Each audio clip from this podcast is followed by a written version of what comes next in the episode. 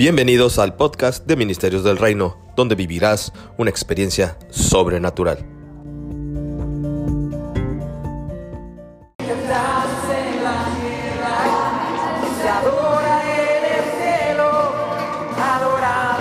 De verdad que estamos de fiesta cuando se acerca el fin del año. Todos los hijos de Dios nos gozamos y celebramos en la bondad, en la bendición, en la fidelidad de nuestro Dios. De verdad que tenemos mucho que agradecer. Le bendecimos en esta mañana y anhelamos con todo nuestro corazón que usted, si no es aún un hijo o una hija de Dios, usted pase a esta categoría. Es verdaderamente la mejor credencial, y la única verdadera que tenemos en esta tierra. Cuando nosotros hemos sido trasladados del reino de las tinieblas a su luz admirable, pasamos literalmente de muerte a vida. Anhelamos con todo nuestro corazón que sea contagiado de esta fe sobrenatural que el Señor Jesucristo nos ha dado y que usted pueda experimentar el amor de Dios. Sabe, vivimos tiempos en donde todas las cosas están siendo sacudidas. Mucho de lo que pensábamos que era, como por ejemplo la existencia de Plutón, no lo es más. Pero en este tiempo tenemos que saber que la palabra de Dios nos dice que todo pasará, pero lo que permanece para siempre es la palabra de Dios. Permanece el amor. Y sabe, la Biblia dice que Dios es amor. Yo le invito verdaderamente para que esto que queda de este 2019, usted lo dedique a buscar el amor del Padre.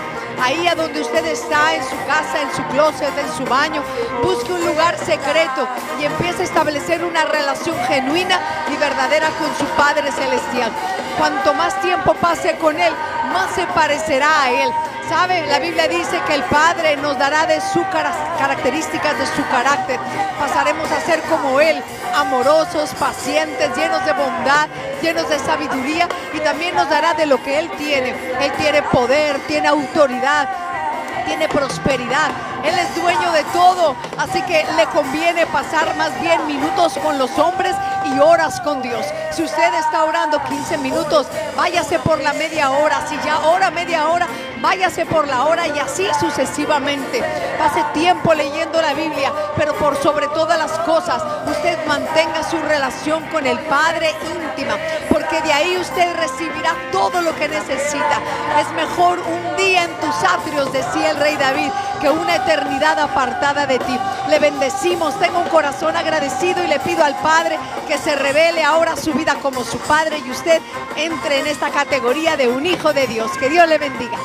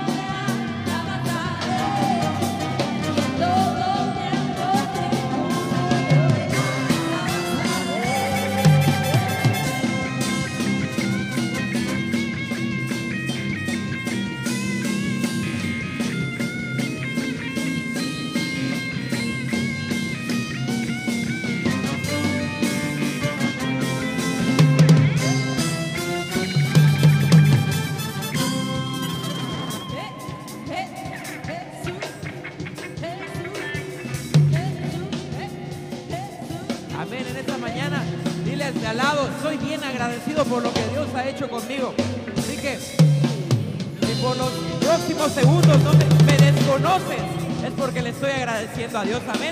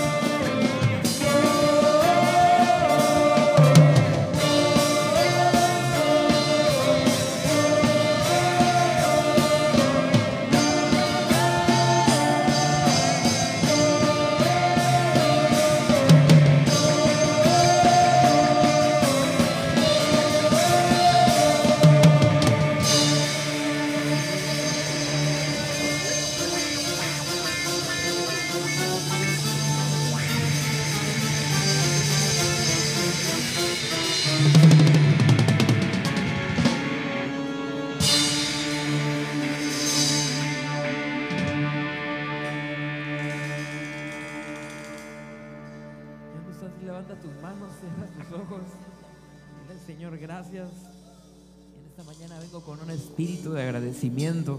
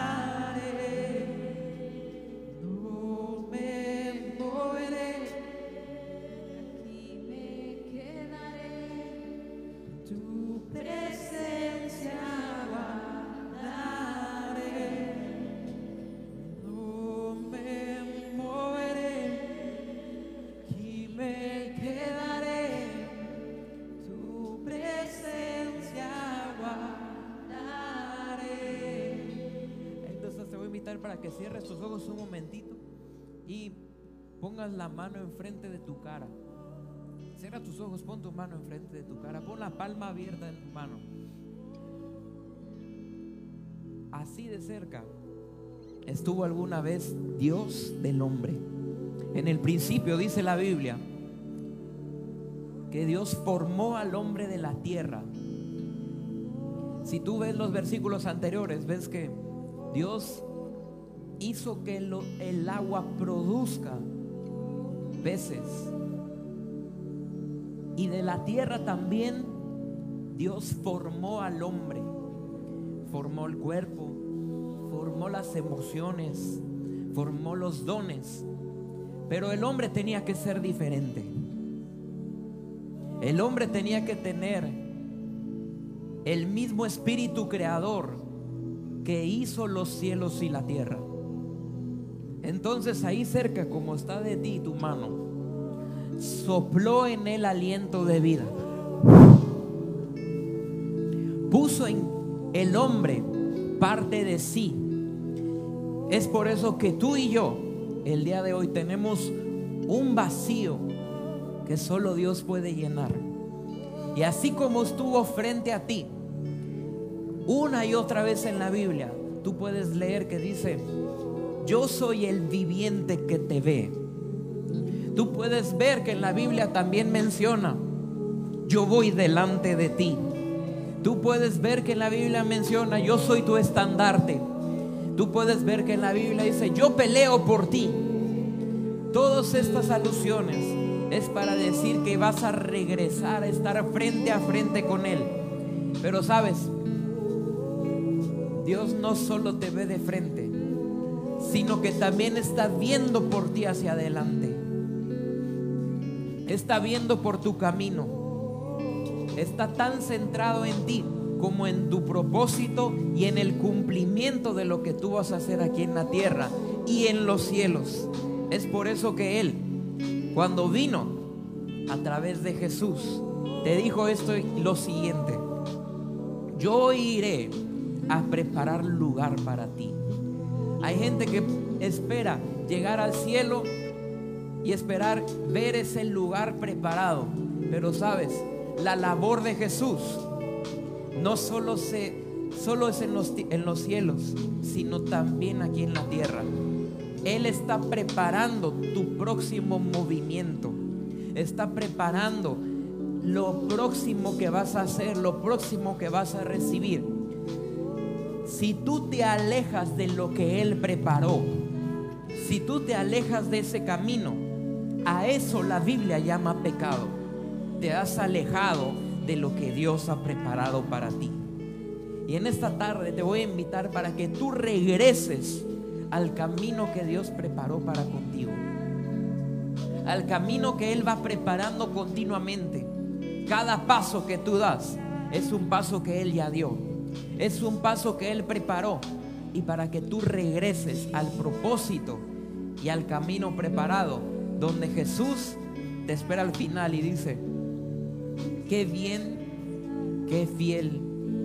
Hiciste lo que te correspondía. Por eso te espero en el lugar preparado. En esta tarde te voy a invitar. Puedes bajar tu mano, pero continúa con tus ojos cerrados. Tal vez tú dices, ¿y cómo puedo volver al camino? Hay algo que se va a aparecer saliendo de aquí de la iglesia. ¿Qué es lo que qué es lo que voy a buscar en las calles, se va a iluminar algo de alguna manera y no es eso. Jesús, asimismo como va delante de ti, esperando que tú vayas hacia Él, dejó al Espíritu Santo para que te revelara, para que te enseñara y para que te recordara hacia dónde debes caminar. El espacio que hay entre Dios y tú, el Espíritu Santo lo llena para que tú puedas tomar el camino correcto y para que tú sepas hacia dónde ir. En esta tarde te voy a invitar para que uno sepas hacia dónde vas y conozcas a quien te espera. Se llama Jesús. Y hoy puedes aceptarlo y puedes volver al camino a través de tu voz, a través de una declaración.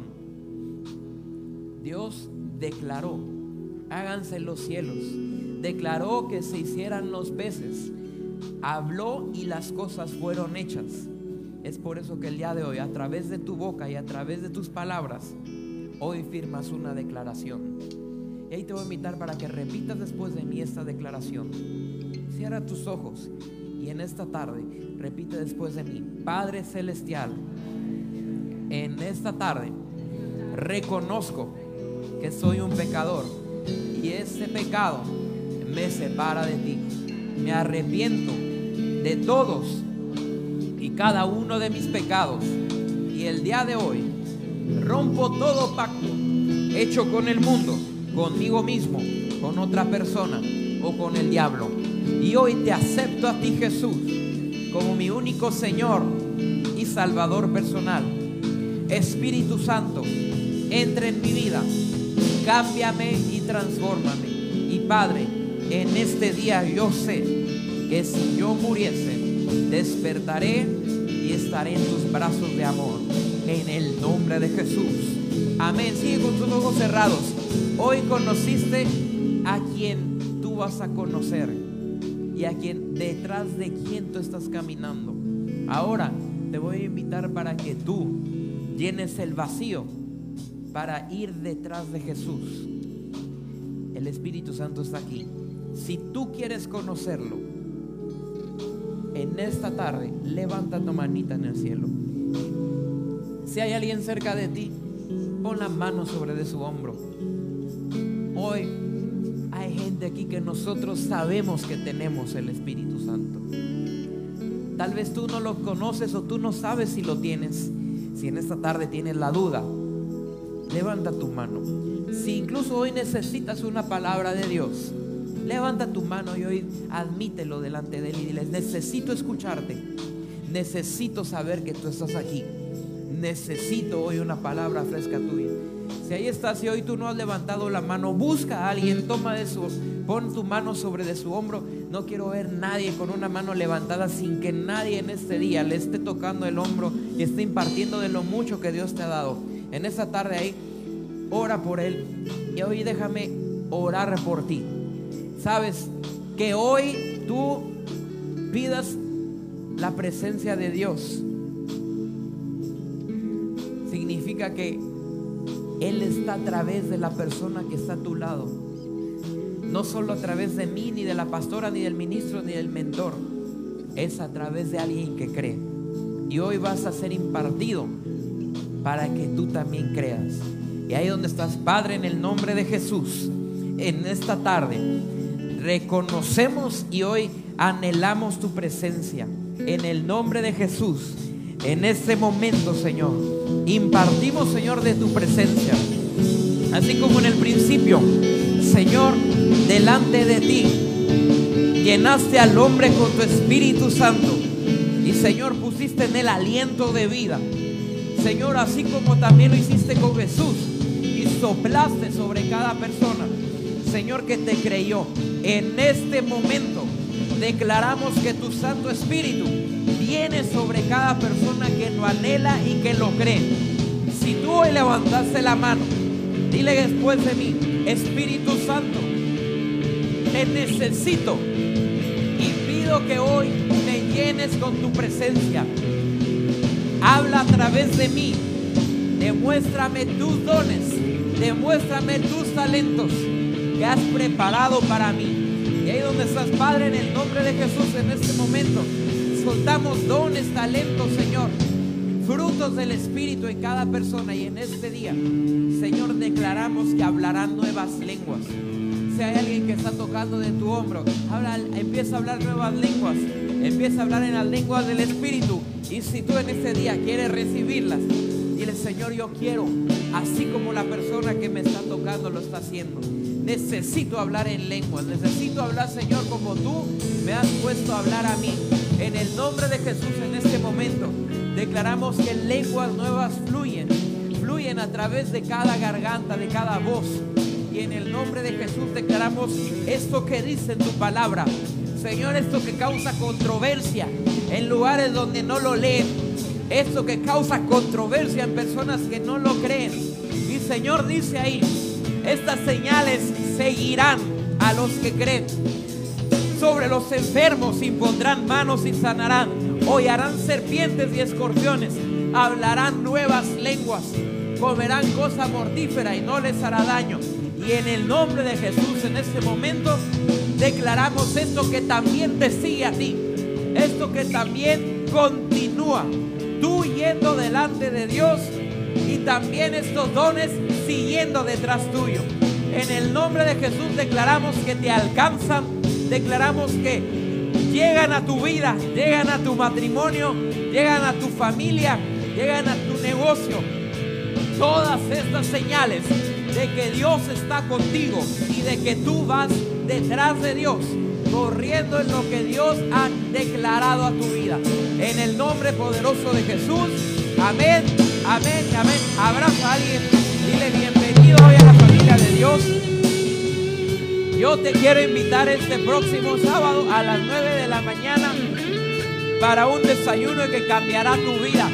Próximo sábado 9 de la mañana en el salón de la esquina hay un desayuno que cambiará tu vida por completo. Así que bendícelo, dile, nos vemos próximo sábado. No faltes, si ya viniste, trae a alguien que no haya venido. Dios se bendice.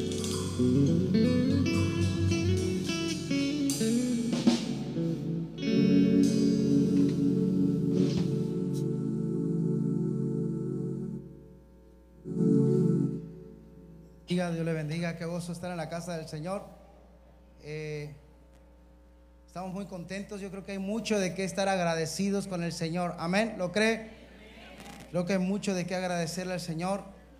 Y yo quiero que vaya a la Biblia en el libro de Primera de Corintios 4, 7. Primera de Corintios 4, 7. Y antes de leer el versículo, quiero compartirle de un dicho que a lo mejor usted ya lo ha utilizado o lo ha escuchado decirlo o usarlo a alguien y es este de saludar con sombrero ajeno. Dígale al lado, no hay que saludar con sombrero ajeno. No debes de saludar con sombrero ajeno.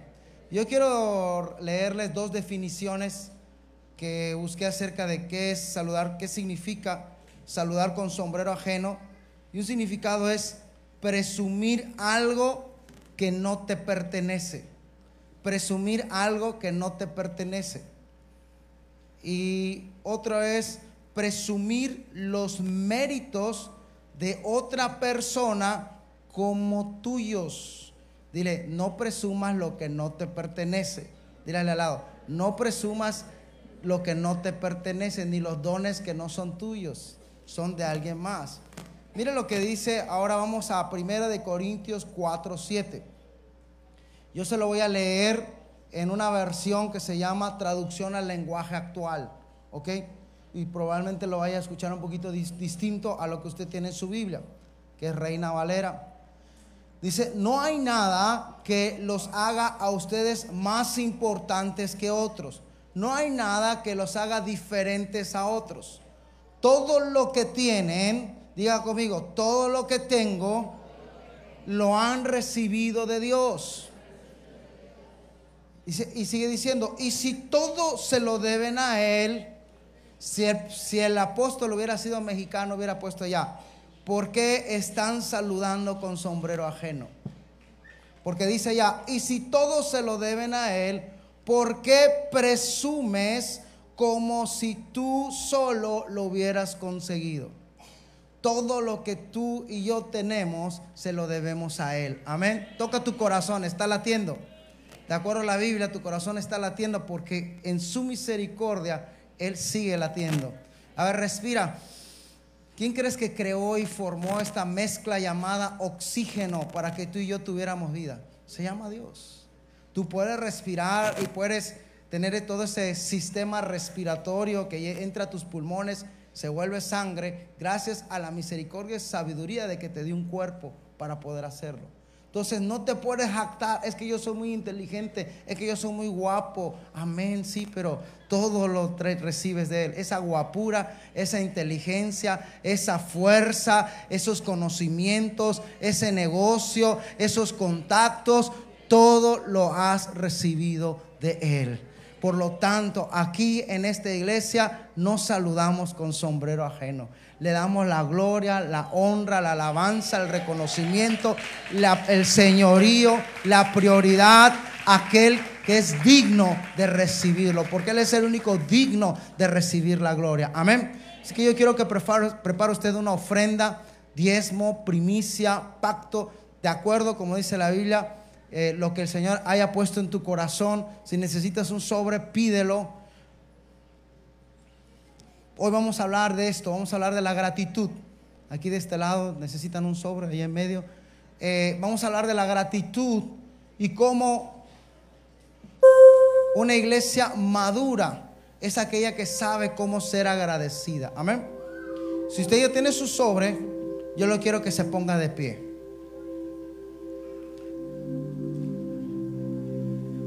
Y esta ofrenda, no, diga conmigo, esta ofrenda no representa mi inteligencia, no representa mis fuerzas, no representa mis contactos, no representa el dinero que tengo en el banco.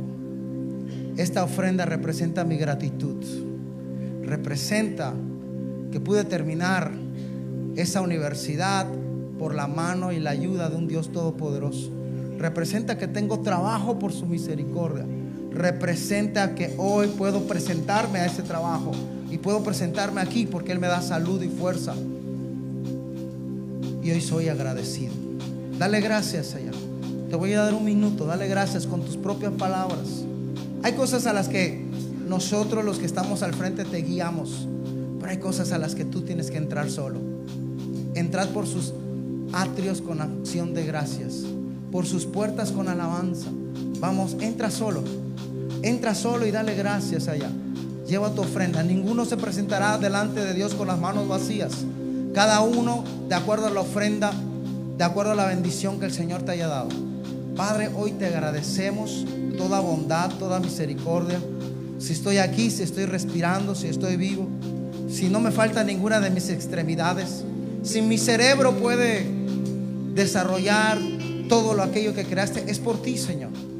Hay gente que está en el hospital, hay gente que no sabe ni dónde está. Padre, pero yo sí sé dónde estoy. Estoy en tu casa. Sé quién soy, soy tu hijo. Sé quién tú eres, mi padre y mi proveedor. Y sé a qué he venido, a darte las gracias, a darte la honra, a darte la alabanza, a darte el reconocimiento, Padre. Gracias porque el conocimiento es algo muy caro, Señor. La ignorancia tal vez sea más cara, pero me has dado la revelación y el conocimiento. Gracias, Padre, para saber qué hacer, cómo hacerlo, cuándo hacerlo a través de tu Santo Espíritu. Y hoy me presento delante de tu casa con gratitud, con alabanza, con reconocimiento a ti, Padre. Recibe esta ofrenda porque de lo recibido te damos, Señor. Porque todo te pertenece. Señor, todo lo he recibido de ti, mi familia, mi trabajo, todo, Señor. Todo el conocimiento, la sabiduría, todo lo he recibido de ti. Y vengo a ser agradecido contigo. Recibe mi gratitud. En el nombre poderoso de Cristo Jesús. Amén, amén, amén. Venga y sea agradecido. Gracias, Padre.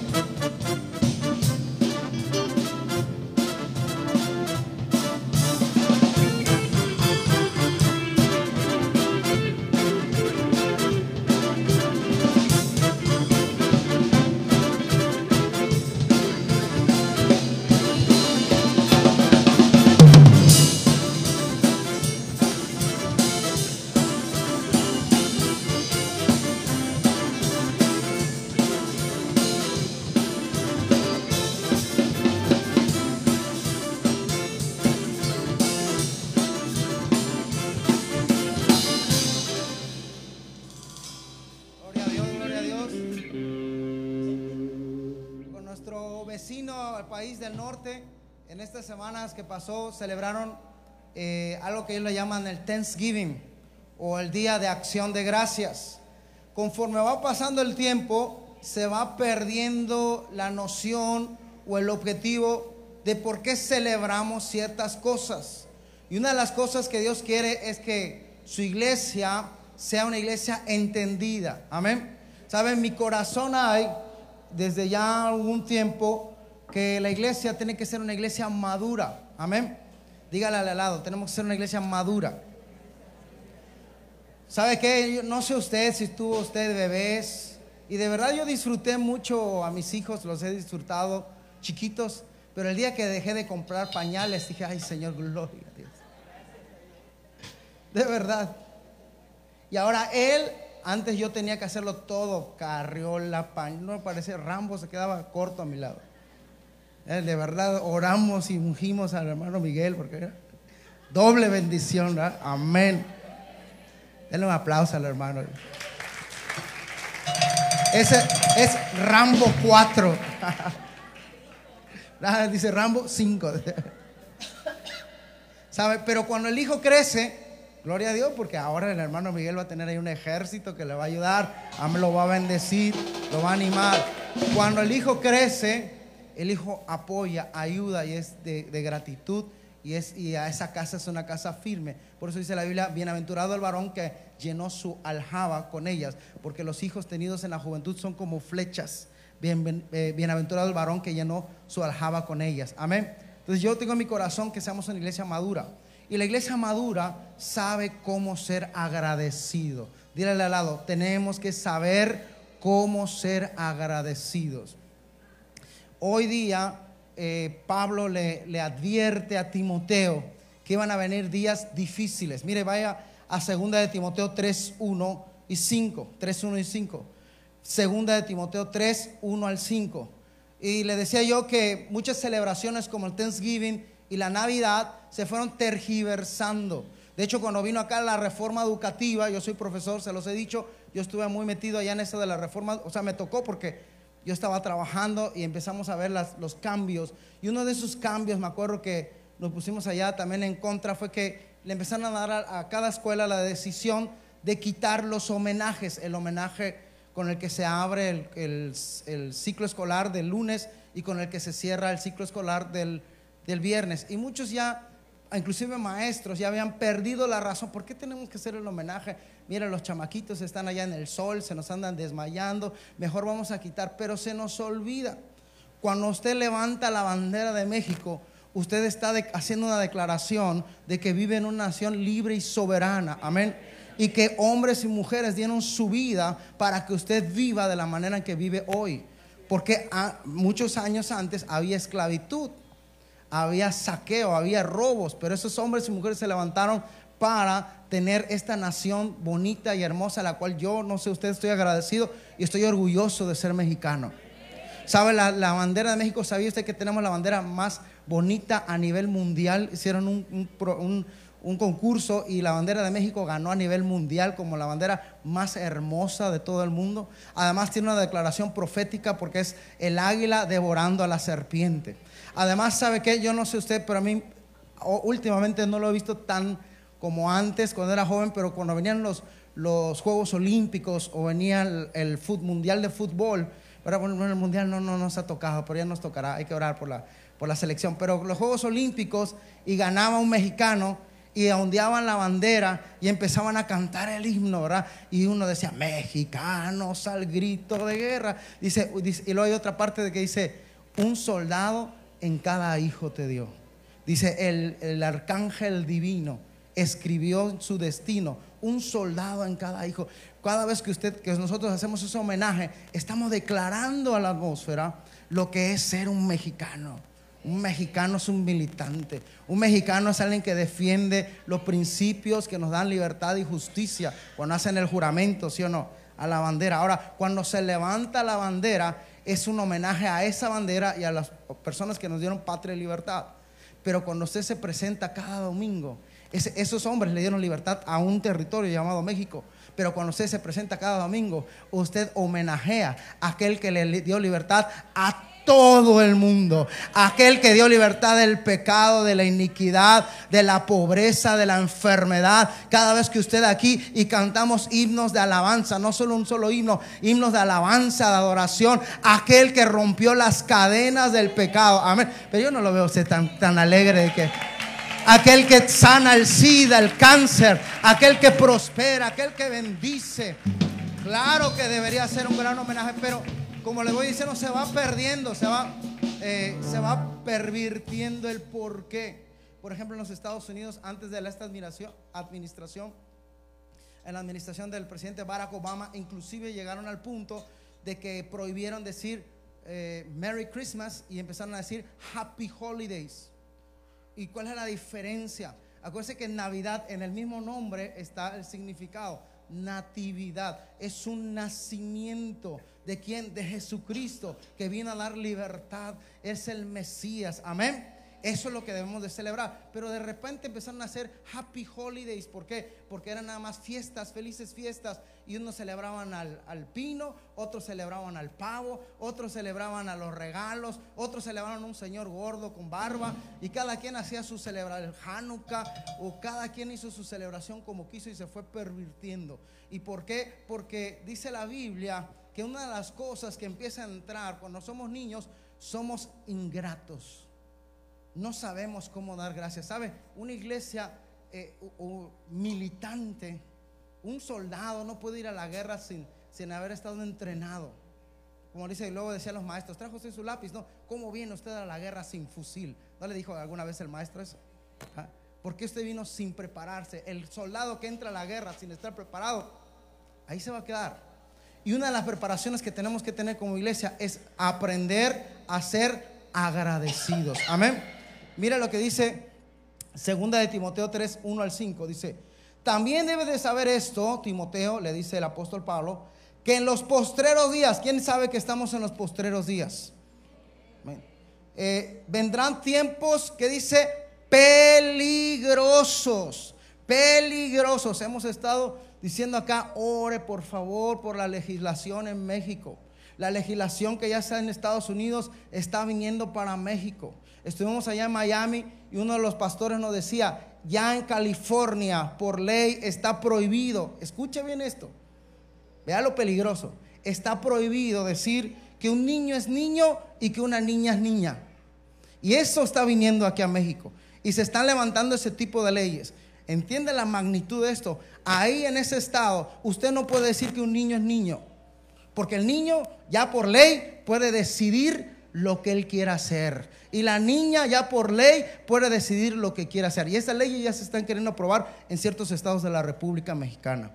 Vendrán tiempos peligrosos porque no hemos educado a nuestros hijos en el temor del Señor y no hemos sido agradecidos. Dice, vendrán tiempos peligrosos porque habrá hombres y mujeres amadores de sí mismos, avaros, vanagloriosos, soberbios, blasfemos, desobedientes a los padres, ingratos e impíos. Estamos en los tiempos muy peligrosos. Una de las cosas que nos va a guardar de estos peligros que vienen en este tiempo es ser una iglesia militante y ser una iglesia agradecida. Amén. Ser una iglesia agradecida con el Señor.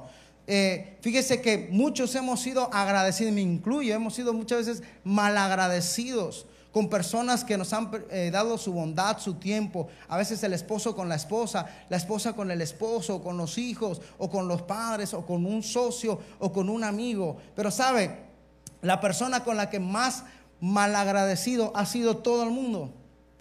La persona con la que más malagradecido ha sido todo el mundo es con Dios. Inclusive no solo se le es malagradecido, sino que inclusive se le reclama y se le dice que casi debido a Dios tenemos todo lo que tenemos. Entonces, la- tiene la culpa de todo lo que yo estoy pasando. No solo le es mal agradecido, sino que además le echamos la culpa de todo lo que hemos vivido. Pero hoy en nombre de Cristo Jesús yo quiero que venga una revelación a tu vida para que sepas en dónde estás parado, a qué Dios sirves y qué iglesia, qué tipo de iglesia eres en este lugar, una iglesia militante y una iglesia agradecida. Amén. Yo quiero antes de, meterme a cómo ser agradecidos y por qué debemos darle gracias a Dios, yo quiero hablarte de tres cosas rápidamente, tres razones por las cuales hay problemas en tu vida. Dile al lado, anota, estas tres cosas son por las cuales estás metido en problemas. No es el PAN, no es el PRI, no es el, no es el gobernador anterior, no fue tu maestra de primer año. Estas tres cosas te han metido en problemas siempre. Y las tres prin- principales razones por las cuales tú y yo, tú y yo nos metemos en problemas, no creo que aquí es el tres puntos santo, no. También nosotros somos hombres, ¿verdad? Que fallamos y que también nos hemos metido en problemas. La número uno, la razón número uno por la cual tú y yo nos hemos metido en problemas es por nuestras malas decisiones, porque fue nuestra culpa. Di conmigo, mi culpa, por mi culpa. Tú y yo hemos tomado malas decisiones. Levante la mano aquí. ¿Quién ha tomado malas decisiones? Gloria a Dios, gloria. Pensé que me iban a salir como, como ese de Chespirito que decía, yo nunca me he equivocado. Bueno, una vez me equivoqué, cuando pensé que estaba equivocado. Y a veces pensamos que somos perfectos. Pensamos que no, pero nosotros tomamos, nadie te puso una pistola, tú tomaste la decisión. Y eso es lo que el Señor, ¿sabe? El reconocer que usted y yo tuvimos la culpa para meternos en ese problema es el primer gran paso, gran paso para venir al arrepentimiento, a la sanidad y al perdón de los pecados. Amén. Mientras tú no reconozcas que por tu culpa es que está tu economía, es que está tu matrimonio, es que está tu negocio como está, el Señor no puede hacer nada. Pero cuando tú reconoces que es por tu culpa y te rindes a Él, es cuando Él te puede sanar, te puede restaurar, te puede entrar. Porque el Señor Jesús fue muy claro y dijo, yo no vine a los, a los sanos, porque los sanos...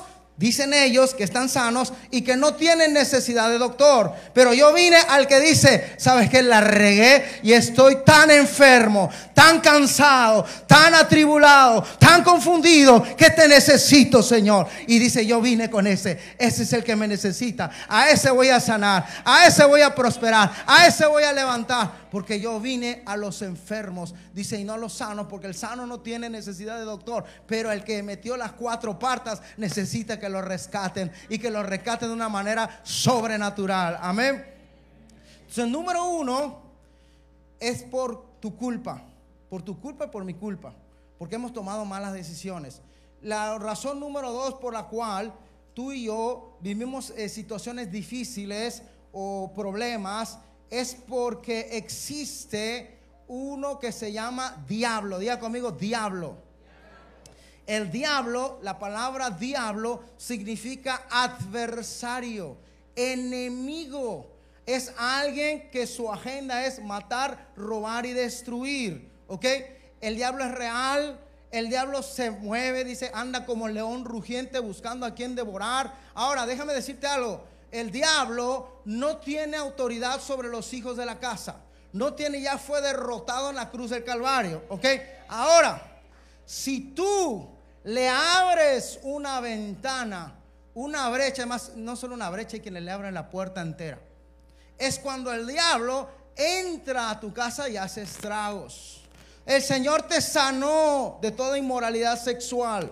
El diablo ya no tiene autoridad sobre tu vida. Pero si tú vuelves a ver pornografía, vuelves a practicar aquello que practicabas, le estás abriendo la puerta a aquel enemigo que puede. Dice, antes no me pegó sida. Pero en la tercera, no solo sida, sino otras cosas peores, dice la Biblia. Entonces, cuando tú abres, Él no tiene autoridad, solamente la que tú le das. Si tú tienes un corazón de falta de perdón, le estás dando lugar al diablo. Si tú tienes un- una boca que está suelta y está eh, con chisme, le estás dando lugar. Y el diablo no es tu amigo, dile al lado, no es tu amigo, es tu enemigo. Quiere verte destruido, derrotado, sin fuerzas. Si tú le das legalidad, muchas de las cosas entonces que vienen a tu vida es porque le has abierto la puerta a Satanás, al diablo, al enemigo. Pero hoy en el nombre de Cristo Jesús le vamos a cerrar todo portillo, toda puerta, toda ventana en el nombre de Cristo Jesús. Amén. No sé usted, pero si usted ha experimentado eh, salvación y sanidad, no sé usted, pero yo muchas veces yo sé que estaba aquí atado, no me podía mover a ciertos pecados que yo practicaba y cuando vino la sanidad, la salvación y la liberación y volteé digo, Señor, ¿cómo es que estaba allá? ¿Cómo es que pensaba que no me podía mover? Si tú eres tan poderoso, ahora ya ni me llama la atención. Ahora vivo en gozo, ahora vivo en alegría. Porque sabe qué? Porque Dios es bueno. Usted es el que le permite la entrada al engañador, porque dice la Biblia que el diablo es padre de mentira, porque ha sido mentiroso desde el principio. Una tentación es una mentira para ir en contra de Dios. La tentación en sí no es pecado, pero escuchar esa tentación y caer en ella le hace pecado y el pecado le lleva a la muerte.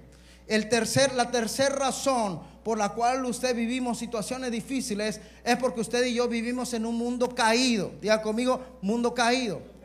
Dice la Biblia que por cuanto Adán y Eva pecaron, este mundo dice, porque por tu rebelión maldita será la tierra. Dice, antes trabajabas y te daba el fruto, mas ahora con el sudor de tu frente, con dolores darás a luz, cardos y espinas te producirá. La tierra es un lugar caído y por lo tanto, cuando tú no estás trayendo bendición y sanando la tierra y declarando bendición sobre la tierra, la tierra será una carga para tu vida, será una carga de maldición. Pero cuando tú te rindes al Señor, tú pactas, tú sirves, tú obedeces, esa maldición se tiene que romper. Amén. Entonces son por culpa, por malas decisiones, porque hay un enemigo y porque vivimos en un mundo caído. Ahora, hay otros dos motivos que vienen a tu vida, que cosas que parecen malas, pero que no lo son, y que son la mano de Dios. Porque tú dices, ministro, yo he aceptado a Jesucristo como mi Señor y Salvador. Fui sano, fui libre, ya no vivo en inmoralidad sexual, ya no vivo atado al pecado, ya no estoy practicando ese pecado, me, estoy recto delante del Señor, pero me corrieron del trabajo. Yo era el que llegaba primero y me iba de último. Vaya, la tienda, el negocio fue próspero a causa de la decisión. Yo le di al dueño la- las nuevas este, ideas creativas que aquí habíamos orado y ese negocio se fue para arriba y de repente me corren del trabajo. Déjame te digo, me dice el Señor que te diga que si no te hubieran corrido de ese trabajo, no ibas a abrir el negocio que el Señor tiene para ti. La segundo motivo es porque el Señor te quiere llevar a un nuevo nivel. Amén. Cuando el Señor te quiere llevar a un nuevo nivel, dice la Biblia, como el águila que sacude el nido. ¿Sabe qué hacen las águilas? Ponen su nido hasta arriba y cuando ya el polluelo ya tiene ciertas plumas, lo avienta. Y entonces el polluelo que tiene que hacer o vuela o vuela. Y sabe que el Señor muchas veces te tiene que sacudir tu entorno para saber que ya eres un hombre y una mujer maduro. Y que puedes ir y sacar un trabajo, que puedes hacer negocio, que puedes hacer algo más allá de lo que estabas haciendo. Entonces la otra razón por la cual muchas veces vienen situaciones a nuestra vida es porque el Señor nos quiere llevar a un nuevo nivel. No sé si usted ha ido al gimnasio, pero llega en los gimnasios llega un momento en que ya no puedes estar haciendo la misma rutina. Si tú quieres que otro, otro músculo o que otra parte de tu cuerpo se fortalezca, necesitas cambiar la rutina, necesitas hacer más esfuerzo, agarrar más peso y entonces vas a ir a otro nivel. Amén. Entonces el Señor, muchas de las cosas que han venido a tu vida no son culpa de Satanás, no son culpa de tus malas decisiones, no es culpa del mundo caído, sino que Dios quiere llevarte a otro nivel de bendición. Y sabe, por eso yo de verdad siento en mi corazón que Dios quiere levantar una iglesia madura. Porque el bebé, como les decía yo, viene y pide y pide y pide y pide. Pero el, el hombre maduro, la mujer madura, cuando llega a casa de mamá y papá, no es para que le vuelvan a dar pañalitos, ¿verdad que no? Es para ayudar. ¿En qué te puedo ayudar? ¿Qué más vamos a hacer? Eh, ¿Qué te hace falta? Amén. Y ahí era para que usted dijera amén. Sabe, para, para bendición de su vida y para bendición de los hijos que vienen después de usted. Amén. Entonces Dios te va siempre te va a retar para ir a otro nivel, otro nivel de bendición, otro nivel de posición. Sabe, a veces hay gente que los corrieron de ese trabajo y de repente no sabía que era tan bueno para la política, o los corrieron de ese trabajo y no sabía que era tan bueno para los negocios, o era tan bueno para el arte, que trajo mucha más bendición que aquel trabajo. Amén. Muchas historias, pero no es el tema de hoy. Y la otra, la otra razón donde Dios mete su mano es porque Dios te está corrigiendo. Dice la Biblia, el que el padre que ama a su hijo desde temprano lo corrige. Dice la Biblia en Salmo 32:8, Salmo 32:8, te haré entender y te enseñaré el camino en que debes andar. Y sabes, el Señor fue el que inventó esto. Sobre ti fijaré mis ojos. El Señor te quiere corregir para que tú entres a un nuevo nivel de bendición. No puedes entrar con la, con la misma mentalidad de crítica, de queja, de duele, no puedo. Y te tiene que sacudir para que empieces a pensar, todo lo puedo en Cristo que me fortalece. Tal vez no lo hicieron, bueno, yo voy a ser el primero, voy a ser el pionero, voy a ser la punta de lanza. Te tiene que sacudir el Señor para corregir tu vida. Porque si no corrige el Señor tu vida, tu matrimonio puede destruirse. Si el Señor no corrige tu vida, vas a vivir la vida prestando, viviendo de prestado. Si el Señor no corrige tu vida, vas a ser una persona dependiente de otros y no del Señor. El Señor muchas veces también situaciones que pasan en nuestra vida es para corregirnos. Porque dice la Biblia, amado, yo sé los pensamientos que tengo para ti. Pensamientos de bien y no de mal. De bendición y no de maldición. Yo quiero que tú seas prosperado. Así como prospera tu alma. ¿En qué? En todo. Pero ¿sabe qué? A un niño no se le puede dar un millón de dólares. Igual le dice, ¿y esto para qué? Esta bolsita que me dice, mi hijo, y la bolsita, la- ¿no era basura, papá? La tiré por allá. Porque un niño no discierne la importancia de las cosas, pero un hombre maduro sabe ser agradecido. Amén. Una mujer madura sabe ser agradecido y se le entrega la herencia. ¿Qué quiere decir ser agradecido? Una persona es agradecida cuando reconoce la bondad y la benignidad de otro para con uno. Es decir, cuando usted reconoce cuando alguien le hizo algún bien y usted dice gracias. Fíjese que muchas veces pensamos, claro que tenemos que cumplir nuestro rol como papás, como esposos, como esposas, como mamás, pero debemos aprender a decir a la esposa, gracias. Yo sé que tal vez ya agarró el rol de que tiene que cocinar todos los días, pero ¿sabe qué? Dile gracias. Cuando uno hoy día, y de verdad debemos de orar fuertemente, porque he escuchado esos testimonios de parejas que se casan, ¿verdad? Y luego le dice, ay mi amor, gracias por este cerealito que me hiciste. Qué bueno mi vida, porque eso vamos a comer y vamos a cenar, porque todavía no sé cocinar. Y sabe qué, usted tiene que ser agradecido. Gracias por el cereal, gracias por las tortillitas que se te medio quemaron tan carbonizadas, ¿verdad? Pero sé gracias. Ya la próxima te va a salir bien. No sabes cómo quedan los sandwichitos de jamón y queso. Usted tiene que ser agradecido por todo. Gracias a sus hijos, dele gracias a sus hijos, dele gracias a todo aquel que le ha hecho un bien. Usted tiene que aprender a hacer, a decir gracias. Gracias. Debemos aprender a reconocer que todo lo que tenemos se lo debemos a Él. Ahí mismo donde leímos hace un momento, primera de Corintios 4, 7, dice, porque ¿quién te da privilegios sobre los demás? ¿Y qué tienes que Dios no te haya dado? Y si Él te lo dio, ¿por qué presumes como si lo hubieras conseguido por ti mismo? Uno tiene que aprender a ser agradecido. ¿Qué razones? ¿Por qué razones debemos ser agradecidos? Número uno, porque Dios te dio vida. Dios es el que da vida. Dice, yo soy el autor, eh, eh, yo soy el creador y sustentador de, toda vida. En todas las historias, todos los dioses griegos, egipcios, fueron creadores, pero dejaron al hombre ahí de acuerdo a sus historias. Pero en la Biblia no dice que Dios es el creador y sustentador de toda vida. Hay una ley, causa y efecto, dice que todo causa un- tiene un efecto, ¿verdad? Y que todo lo que tenemos acá se maneja por energía. Pero no se sabe cuál es la energía que sigue haciendo que el átomo siga girando. Todavía no se descubre. Nosotros ya la descubrimos. Él es el sustentador.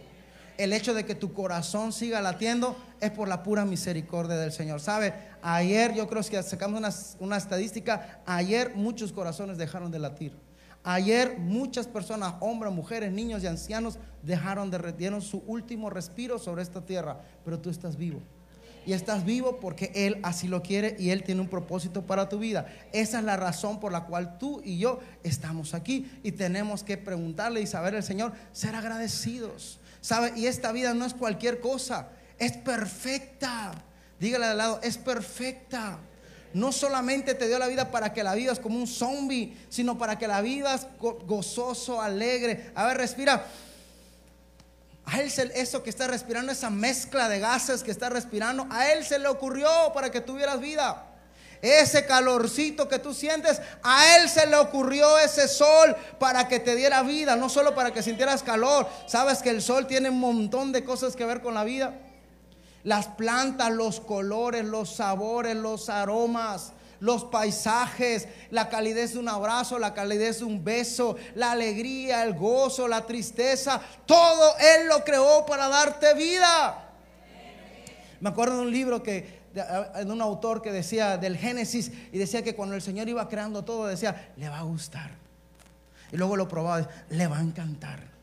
Y cuando mezcle esto y haga lo otro, se va a alegrar. ¿Por qué? Porque Él es el que te da vida y tienes que ser agradecido por tener vida y por ser estar en este lugar. Él él pudo haber escogido cualquier otro lado, pero el Señor te puso en este lugar para bendición. Amén. Número dos, porque Dios es, diga conmigo, Dios es bueno. Salmo 118.1 dice, alabar a Jehová, porque Él es bueno, porque para siempre es su misericordia.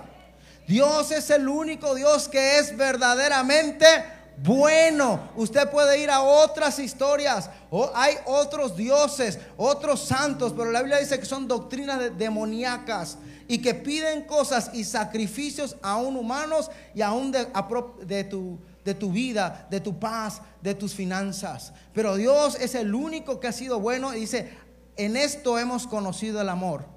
No en que nosotros hayamos amado al Señor primero, sino en que Él nos amó y dio a su Hijo unigénito para que nosotros no muriésemos, para que nosotros no estuviésemos enfermos. En de tal manera nos amó Dios.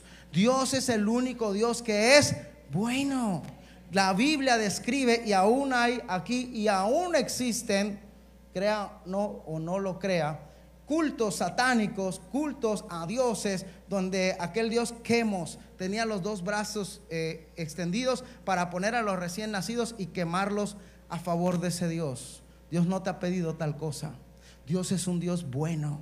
Dios es un Dios bueno que quiere ver bendición en tu vida. Le gusta, yo creo como un, un papá que es bueno, le alegra ver que su hijo está contento, está sano, está vestido, está comido, no le falta nada. Dios es un Dios bueno. Además, ¿sabe que Hay una, diga conmigo, Dios es bueno. ¿Sabe? Al- Algo que también como iglesia madura tenemos que aprender a hacer es alabar al Señor. Cuando usted declara, Dios es bueno, dígalo fuerte, Dios es bueno, Dios es bueno. Cuando usted lo declara en voz alta, usted está poniendo en la atmósfera que hay una verdad que Dios es bueno. Y ese Dios es el que hay que buscar. ¿Sabe usted lo que están allá en la, zona hotelera? Yo he pasado ahí donde están esos discos. ¿A poco le ponen ahí suavecito? Así el volumen, así para no molestar a los que pasan. O a los que viven allá. Le suben todo el volumen. ¿Y qué cantan allá? Drogas, alcohol, sexo ilícito. Y le suben el volumen porque esa es la atmósfera que quieren crear. ¿Qué atmósfera quiere usted para sus hijos? Yo quiero una atmósfera de un Dios bueno, un Dios que provee, un Dios que sana, un Dios que trae gozo, un Dios que trae unidad, un Dios que levanta el matrimonio, un Dios que levanta empresas, un Dios que sana la tierra, un Dios que hace eh, eh, empresarios en el campo, en la industria, un Dios que levanta un gobierno justo, un Dios de bendición, un Dios que hace que nada te falte, un Dios que te da guía, que te da gobierno, que te da sabiduría. Yo no sé qué quieres, si tú quieres que tus hijos estén bailando reggaetón o que vengan a adorar al rey y que digan Dios ha sido bueno. Rescató a mi papá de las drogas, del alcohol, de la inmoralidad, de la tristeza, de la depresión, del suicidio. Dios es bueno. Dios es bueno. Y por eso usted tiene que ser agradecido. Mire, el Señor no le da las cosas a usted porque se las merece. No me dio este saquito porque me lo merezco y estos zapatitos lindos porque me lo merezco. Me los dio porque Él es bueno. Porque su naturaleza es ser bueno.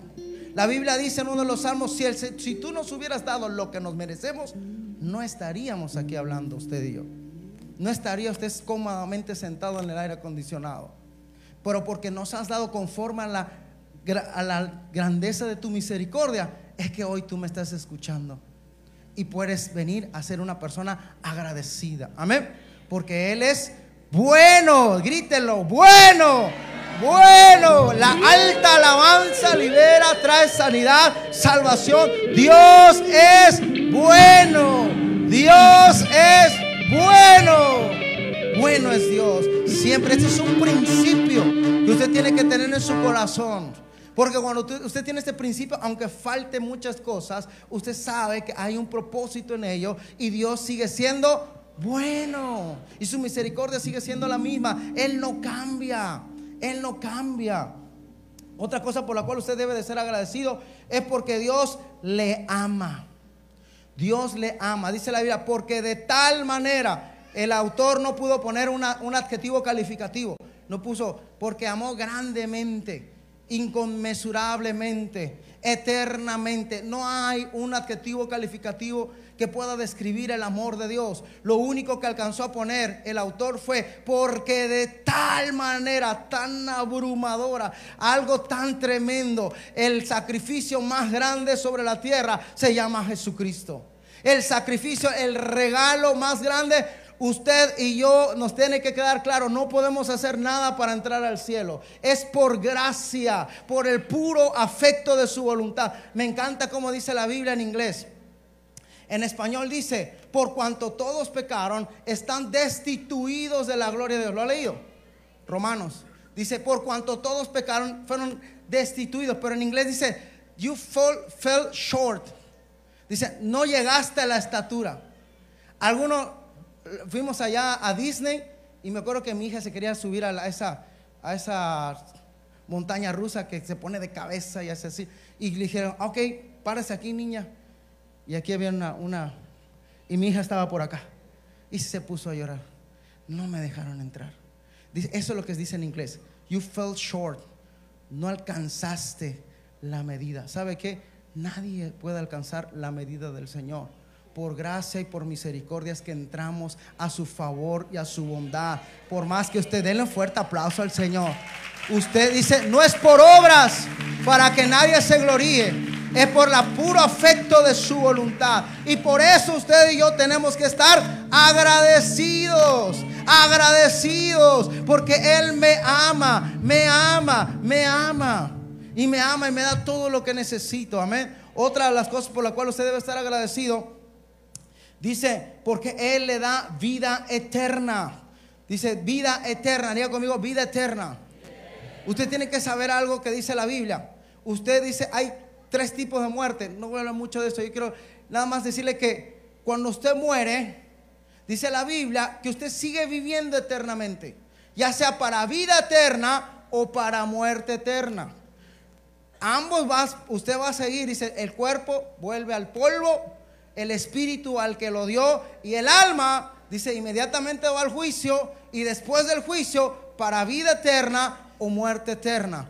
Pero en la dádiva, el regalo de Dios en Cristo Jesús es vida eterna. Esa vida eterna no comienza cuando usted se muere. Esa vida eterna comienza hoy. Por eso el Señor lo está transformando. Por eso el Señor mete su mano para que usted empiece a disfrutar de la vida eterna aquí en la tierra.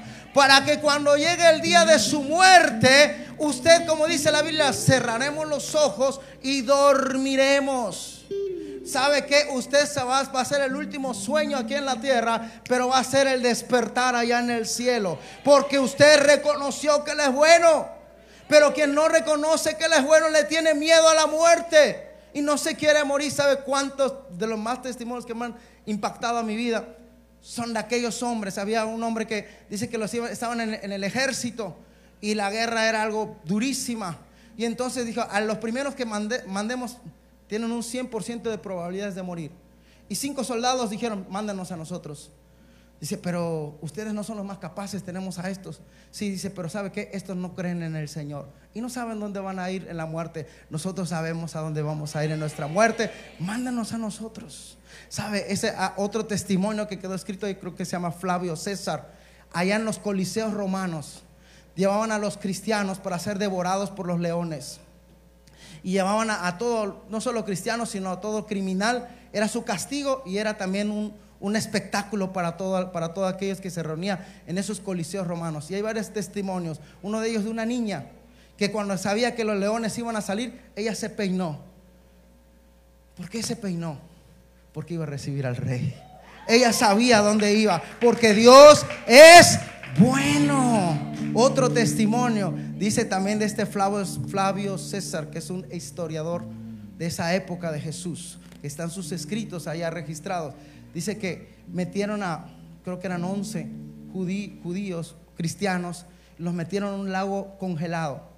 Y dice que allá le dijeron, "Re- renuncien a Jesucristo, renuncien a su fe, nieguen a Jesucristo. Dijeron, no vamos a negar, nieguen a Jesucristo, no vamos a negar. Hasta que uno ya casi al borde de la muerte dijo, yo lo niego, yo lo niego, sáquenme de acá.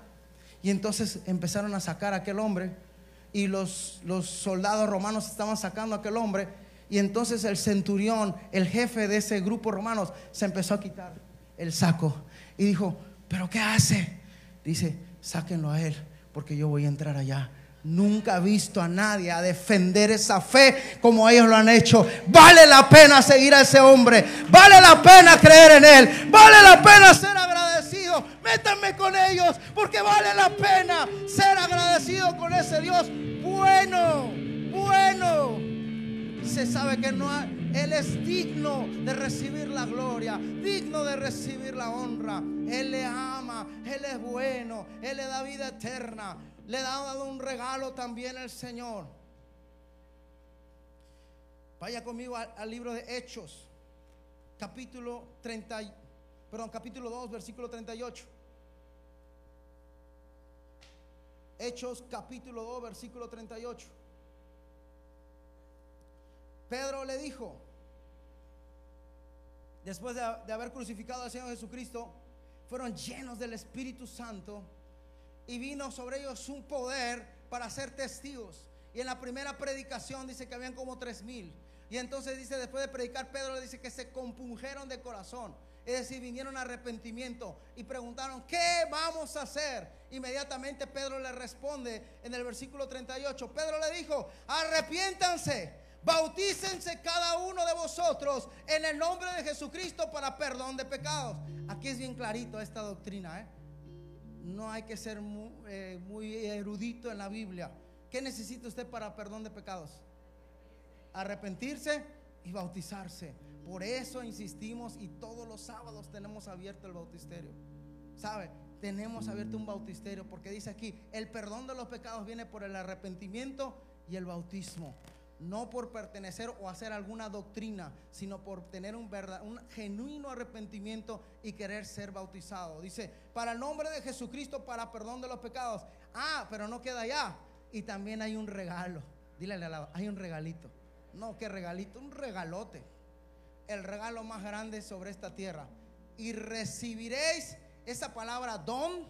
Esa palabra don significa el regalo y recibiréis el regalo, el don del Espíritu Santo. Si tú crees en Él, si tú te bautizas, si tú le crees a Él, viene un poder sobre tu vida como nunca antes lo habías experimentado, que es el poder, el fuego y la pasión del Espíritu Santo para que le puedas adorar, para que puedas entender. Antes leías la Biblia y te dormías, antes empezabas a orar y, y cabeceabas, pero cuando viene el Espíritu Santo, ahora declaras, actas, desatas, trae revelación, sanas, liberas.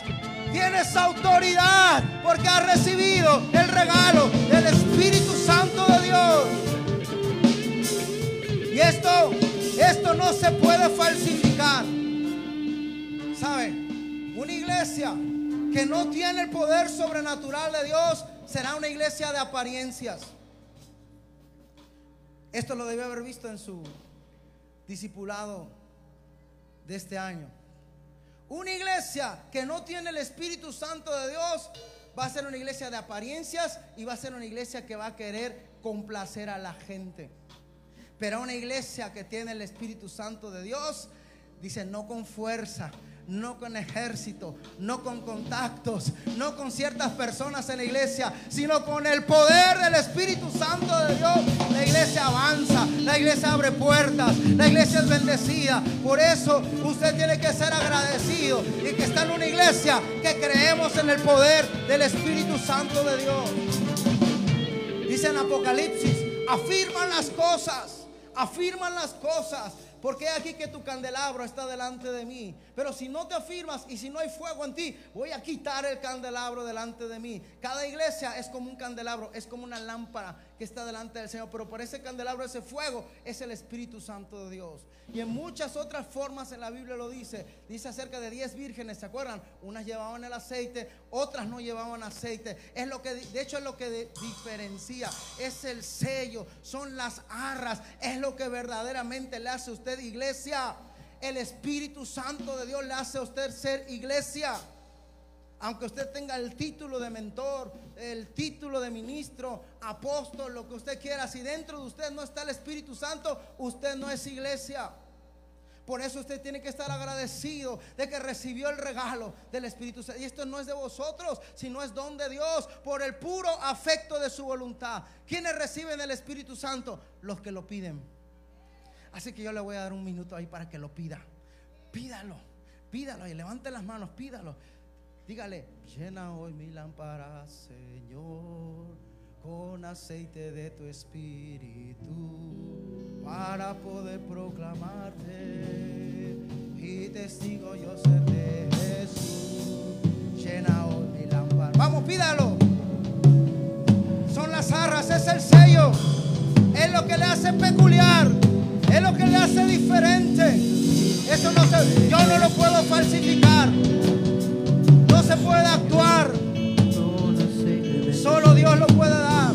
Es lo que da testimonio de su espíritu a su espíritu. De que Él es. De que Él está vivo.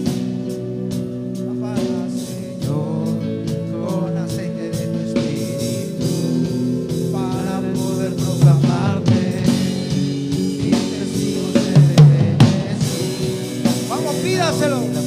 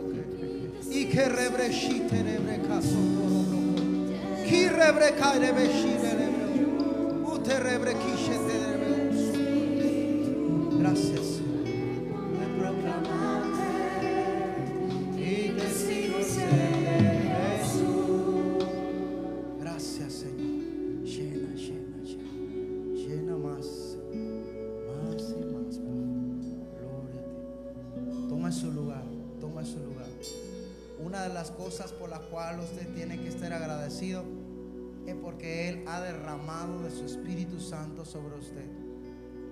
Usted tiene que tener ese gozo. Sin el Espíritu Santo usted está desconectado. Sin el Espíritu Santo usted no va a entender nada de lo que hacemos acá. Usted necesita el Espíritu Santo de Dios. Usted necesita la presencia de Dios en su vida. Amén.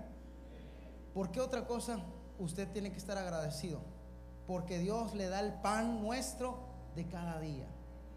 Usted, Dios le da esa provisión para que no falte. Usted no vino desnudo. Espero que usted haya desayunado. Amén.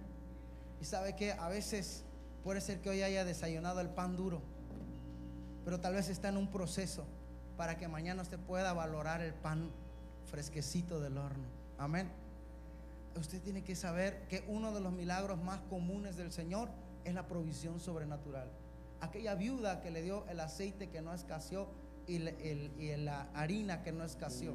Aquel niño que dio sus, sus panes y sus peces y los multiplicó y lo que sobró era muchísimo más.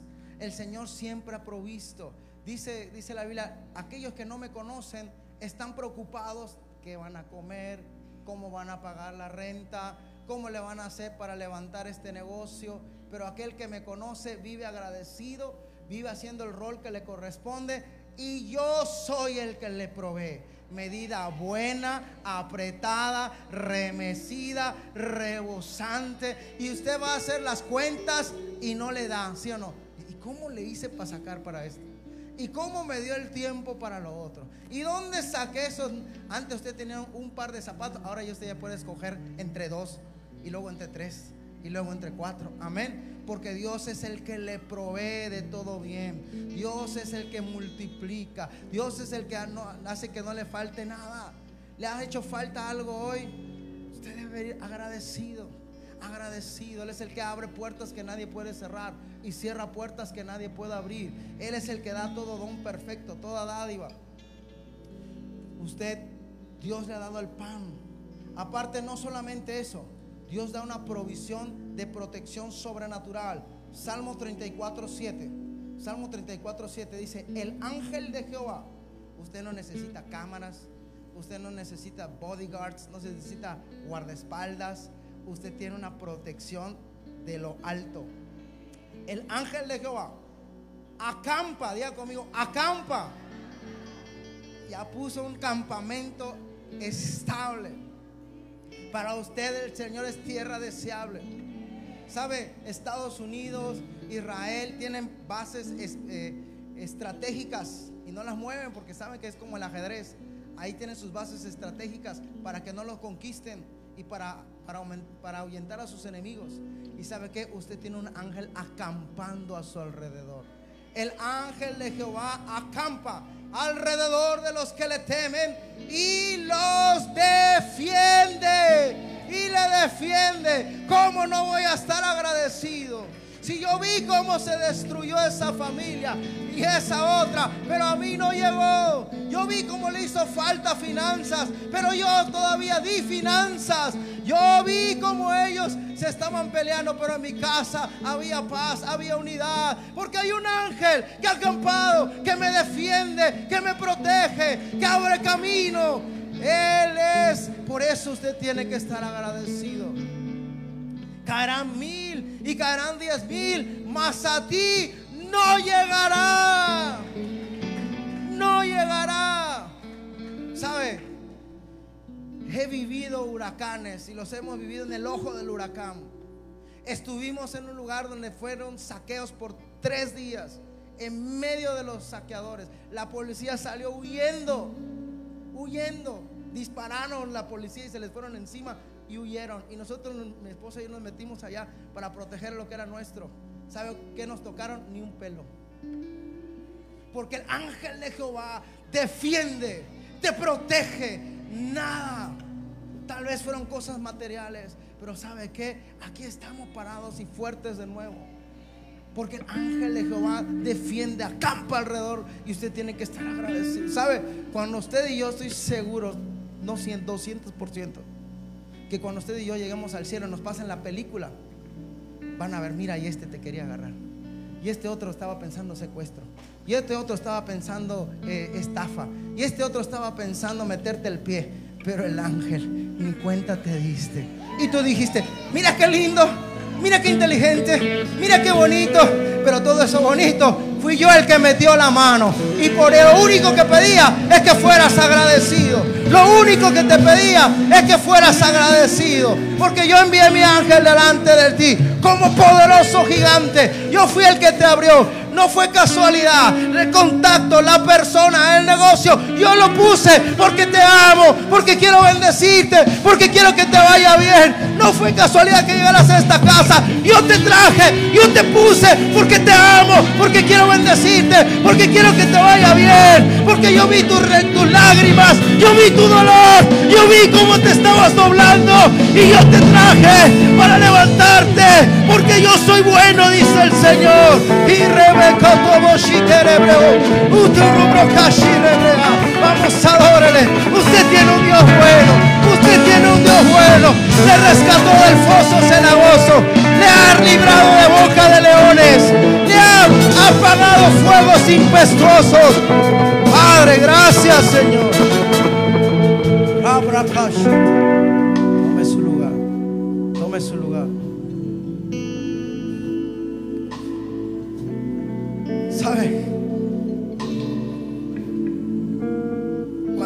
Personas han tentado al Señor con inmoralidad sexual, con, con adulterio? Somos el lugar número uno de SIDA. Muchos hombres se siguen metiendo con mujeres. Muchos no han sido infectados porque Dios es bueno. Muchos no han sido enfermos porque Dios es bueno. Tu matrimonio sigue porque Dios es bueno. No, te ha hecho falta pan porque Dios es bueno. No porque te lo merezcas. No estoy aquí porque me lo merezco. Estoy aquí porque Él es bueno. Estamos aquí porque Él es bueno. No vine a Cancún porque yo sabía que Cancún iba a ser un lugar de prosperidad. Él me trajo a Cancún porque Él es bueno. No escogí a mi esposa linda y preciosa. Mi esposa porque Él es bueno. ¿Sabe? Él es bueno. Dígalo. Y no le dé pena decirlo. Él es bueno. No tengo los hijos más lindos de Cancún porque yo los hice. Los tengo lindos porque Él es bueno. ¿Me entiende? Y usted tiene que vivir agradecido, agradecido. ¿Cómo podemos ser agradecidos con el Señor? Anote. Número uno, proclamando su bondad. Proclamando su bondad. ¿Cómo proclama su bondad? Evangelizando, dando testimonio, alabándole. Dice, pero no diga, sí, Dios ha sido bueno. Dios ha sido bueno conmigo. Dios ha sido bueno, requete bueno. Ha sido más allá de bueno. Se pasó de bueno conmigo. Proclame su bondad. Dígale a los cuatro, al norte, al sur, al este, al oeste. Dios es bueno. Dios es bueno. Dios es bueno. Proclame, proclame, proclame. Allá en las redes sociales. No se canse de proclamar. Él es bueno. Lo que tengo, lo tengo porque Él es bueno. Amén. Dos, batiendo las manos.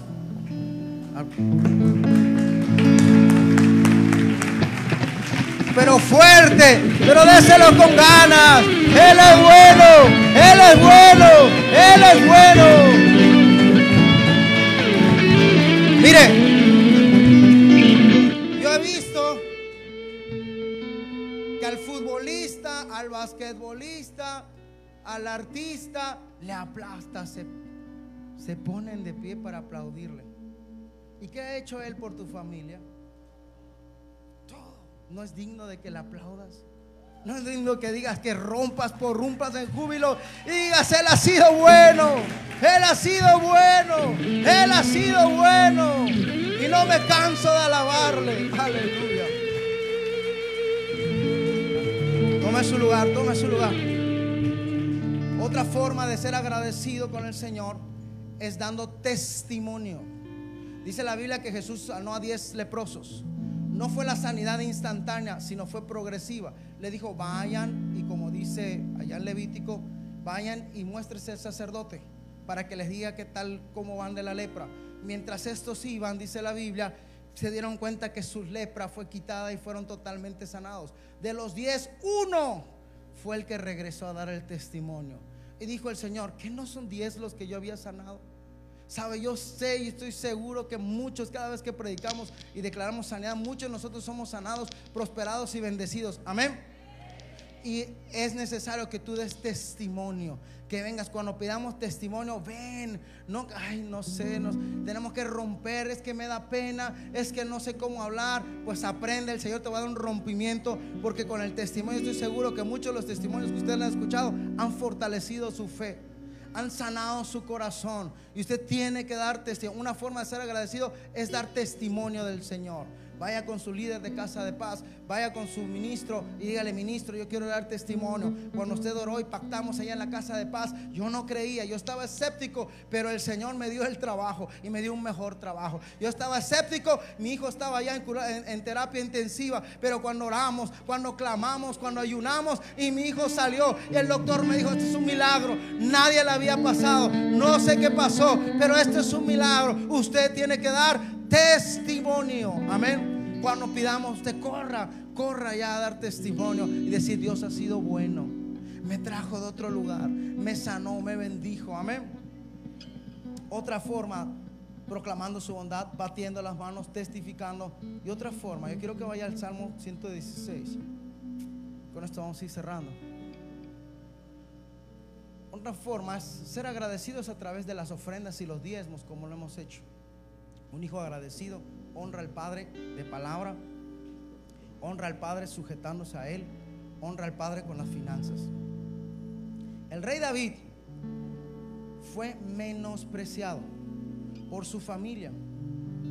Cuando el, el profeta viene a visitar a Isaí, porque el Señor le dijo, me he provisto un, un rey, un hombre conforme a mi corazón, ve a la casa de Isaí y ahí ungirás al que me será nuevo rey. Y cuando Isaí llega, saca a todos los, hijos, el más guapo, el más inteligente, el más fuerte, el más fornido. Y el profeta empieza a, ver a cada uno de ellos y dice, no hay ninguno de estos. Oye, Isaí, ¿no será que por allá hubo algo y tienes un hijo por allá perdido? Casi, casi le dice el profeta.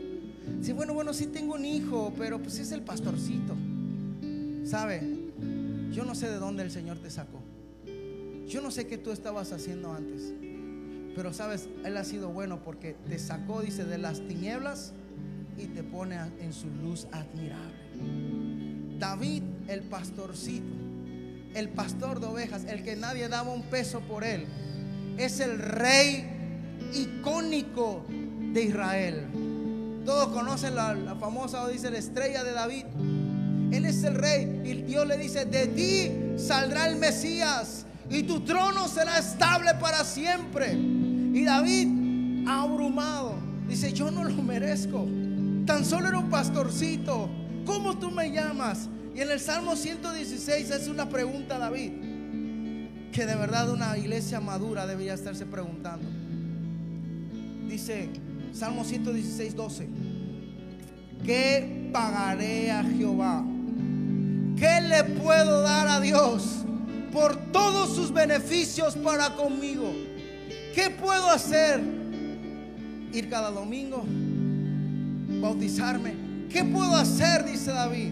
¿Qué puedo hacer para darle al Señor por todos los beneficios? Y ahí da una respuesta David, que yo que espero que penetre hasta lo profundo de tu corazón esta revelación.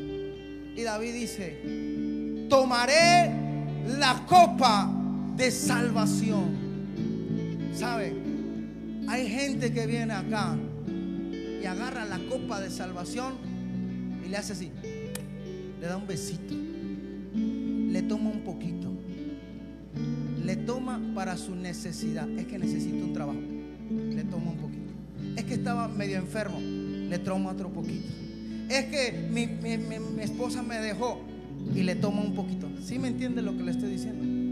Dice David, tomaré toda la copa de salvación. David agarró la copa y se la empinó. Dijo, toda la copa me la voy a tomar. ¿Qué incluye la copa de salvación? Incluye vida eterna, incluye liberación, incluye sanidad, incluye obediencia, incluye que te rindas, incluye que la alaves, incluye que seas siervo. Esa es la copa de salvación. No puedes venir acá y estar dándole traguitos a la copa de salvación. Necesitas tú y yo, para ser verdaderamente agradecidos con el Señor, necesitas empezar a tomar toda la copa de salvación. Toda la copa de salvación. Sabes, no hay peor cosa que un hijo pueda hacerle a su padre o a su madre que se pasó horas cocinando, horas preparando un buen alimento y que el chamaco venga pasado? ¿Qué siente? "Ua, Brócoli. Ua", Hasta le hace. "Ua". Cuando usted no toma la copa de salvación, le está diciendo al Señor, ¿qué es eso de que tengo que diezmar? ¿Qué es eso de que tengo que cambiar? Yo no me vine a darle un, un- a la copita, que me la pasen. Pero David dice, ¿qué puedo pagar al Señor? ¿Me está entendiendo? ¿Qué puedo pagar al Señor? Honraré su copa y tomaré toda la copa de salvación, que incluye liberación, sanidad, provisión, un movimiento todo incluido. ¿Sabe? Yo quiero tener esta alabanza de rompimiento, porque la copa de salvación es un movimiento todo incluido. Póngase de pie y tome de la copa. Y si usted quiere venir a danzar acá, venga. Porque hoy es un día de gratitud.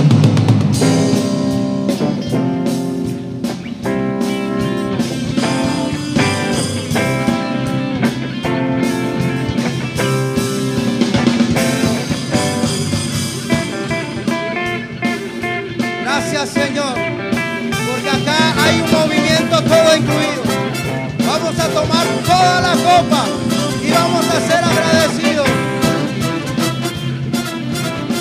La gratitud la tiene que expresar.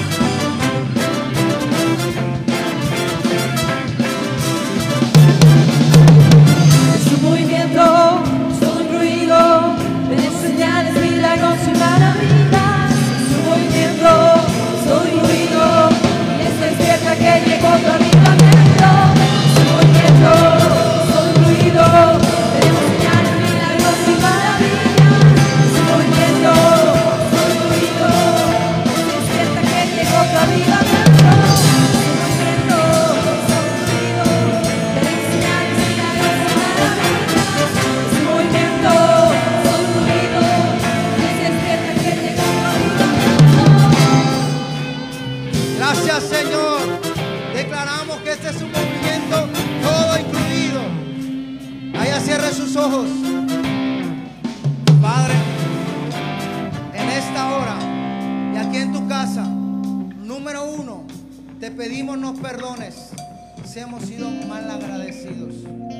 Si no hemos reconocido que los dones, los talentos, la fuerza, la sabiduría, la riqueza, la provisión han venido de tu mano. Padre, hoy te pido, Señor, que cubras con tu sangre a todos tus hijos. Cúbreme, dile ya, cúbreme con tu sangre. Hoy clamo el poder de la sangre y declaro que me limpia y me sana de todo pecado, de toda maldad, de todo orgullo, de toda dureza de corazón, de toda crítica, de toda falta de perdón, de todo rechazo. Padre, hoy te pido me perdones. Hoy quiero ser un hombre y una mujer agradecidos.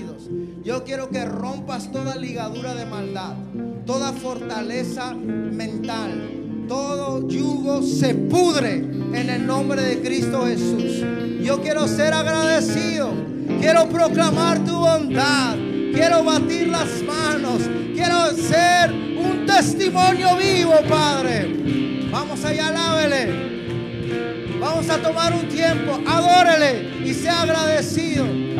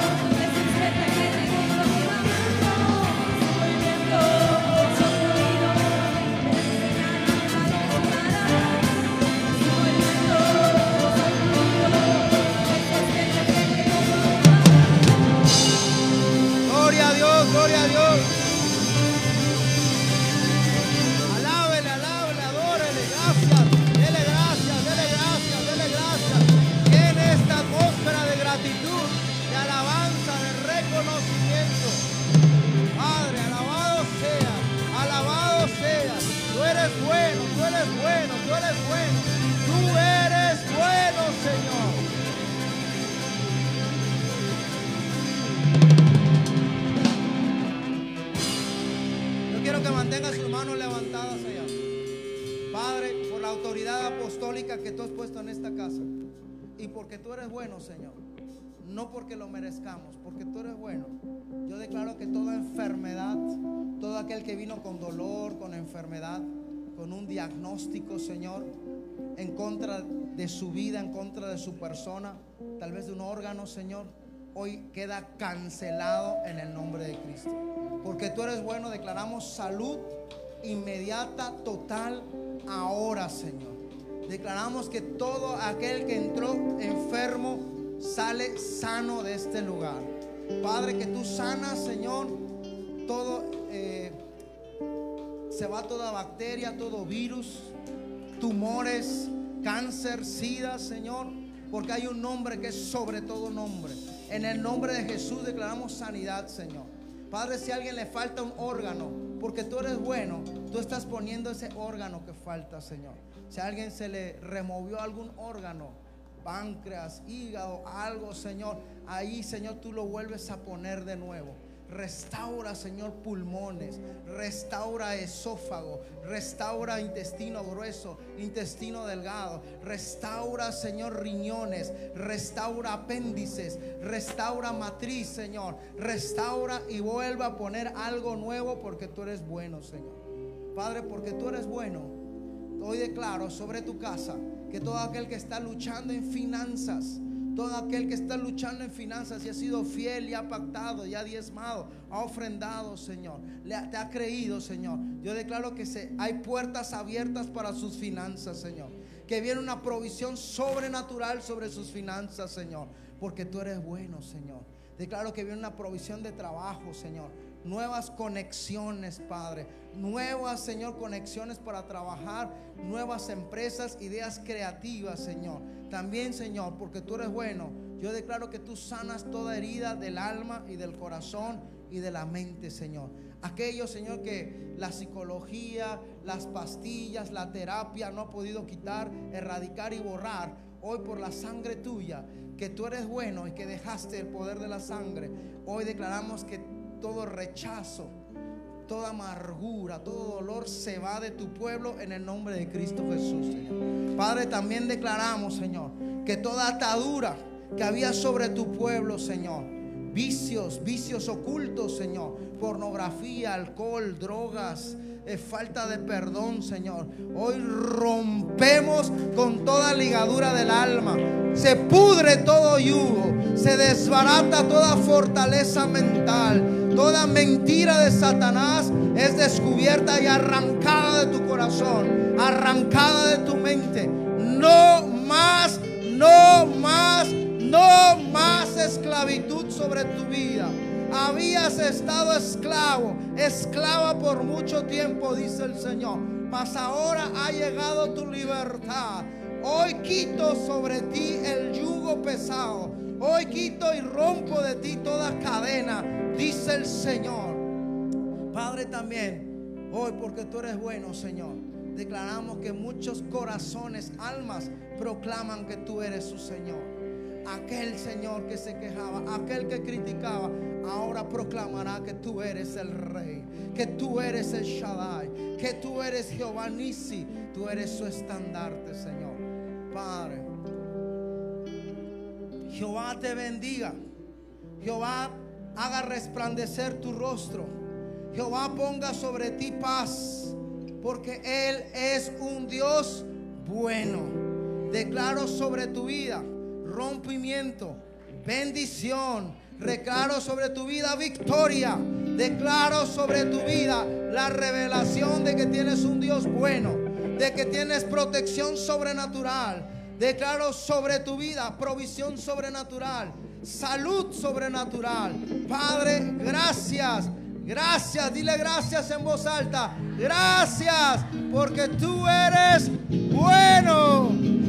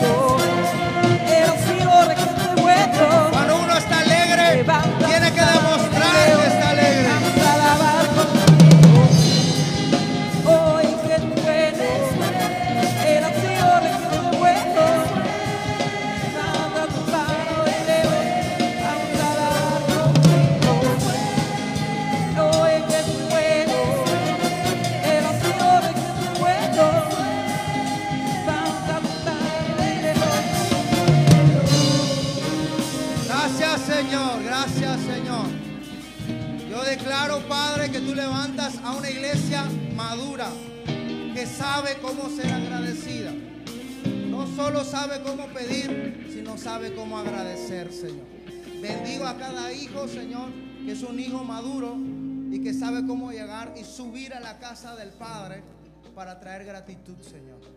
Y aún en la, en la casa de los padres terrenales, en la casa de los padres biológicos, espirituales terrenales, tu iglesia sabe cómo ser agradecida. El empleado sabe cómo ser agradecido.